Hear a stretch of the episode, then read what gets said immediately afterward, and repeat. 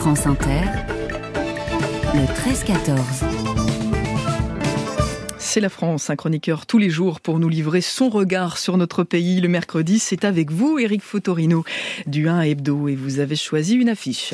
Oui, Céline, en ce jour d'entrée au Panthéon de Missac et Méliné Manouchian, 80 ans après l'exécution du premier avec ses 22 compagnons de résistance, je vous propose de revenir sur cette affiche placardée en février 1944 sur les murs de Paris et de nombreuses villes et villages français. Si cette grande affiche d'un mètre 18 de hauteur sur 75 cm de large a été diffusée par Vichy et les services de propagande allemands, elle n'a pas toujours été connue sous l'appellation d'affiche rouge. On y voit une dizaine de visages sur fond rouge, en effet, chaque nom, dont celui de Manouchian, étant accompagné de leurs crimes supposés, attentats et déraillements pour l'essentiel. Pour les Allemands, cette affiche, alors tirée à 15 000 exemplaires, vient préparer l'opinion à l'exécution sommaire de ces hommes le 21 février 1944 au Mont-Valérien, en posant cette question. Des libérateurs Réponse. La libération par l'armée du crime. Il est édifiant de lire le tract qui fut distribué à la population pour justifier cette affiche. La rhétorique est clairement antisémite. Si des Français pillent, volent, sabotent et tuent, dit ce texte, ce sont toujours les étrangers qui les commandent, ce sont toujours les juifs qui les inspirent, c'est l'armée du crime contre la France, c'est le rêve mondial du sadisme juif. Étranglons-le avant qu'il nous étrangle. Et pour accompagner cette affiche collée le 22 février 1944, au lendemain de l'exécution du groupe Manouchian, une brochure d'inspiration nazie est encore plus explicite.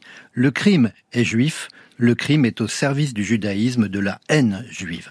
Rappelons-le d'ailleurs, le groupe des 23 victimes fut d'abord appelé Manouchian Boxov Reman, du nom de ces trois meneurs dont le juif hongrois Boxov et le juif polonais Reman, mais ne restera plus sur la fiche de l'histoire, si on peut dire, que l'arménien Manouchian.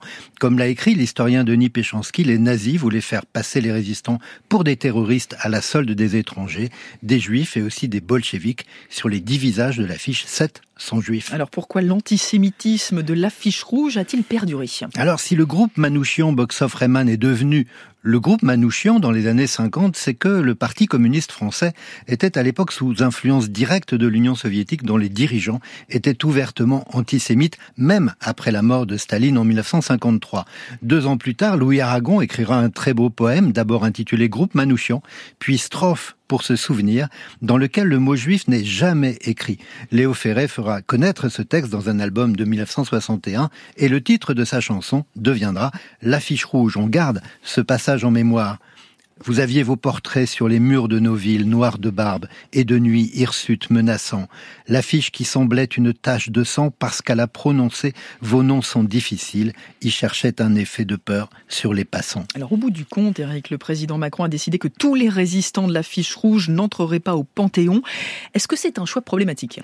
En choisissant de ne faire entrer au Panthéon que le couple Manouchian, le, le président a en effet prêté le flanc à la critique de descendants de ces résistants et d'un certain d'historiens, d'artistes et d'intellectuels, parmi lesquels Costa Gavras, Patrick Modiano, Edgar Morin ou encore Delphine Orviller. Pour une raison simplement exprimée, on exclut ainsi à nouveau de la mémoire une partie des victimes de la propagande de Vichy. Pour ces personnalités, ce sont les 23 membres du groupe qui font l'épaisseur de cette histoire. Finalement, c'est une plaque commémorative ornée de tous leurs noms qui sera posée à l'entrée du caveau au Panthéon. C'est la France. Eric Fotorino, un mot de la une du 1 hebdo cette semaine ben, Cette semaine, deux ans après le début de la guerre en Ukraine, nous parlons de Poutine, nous décryptons son entretien à un journaliste américain et nous essayons de comprendre ses intentions. Merci Eric Fotorino.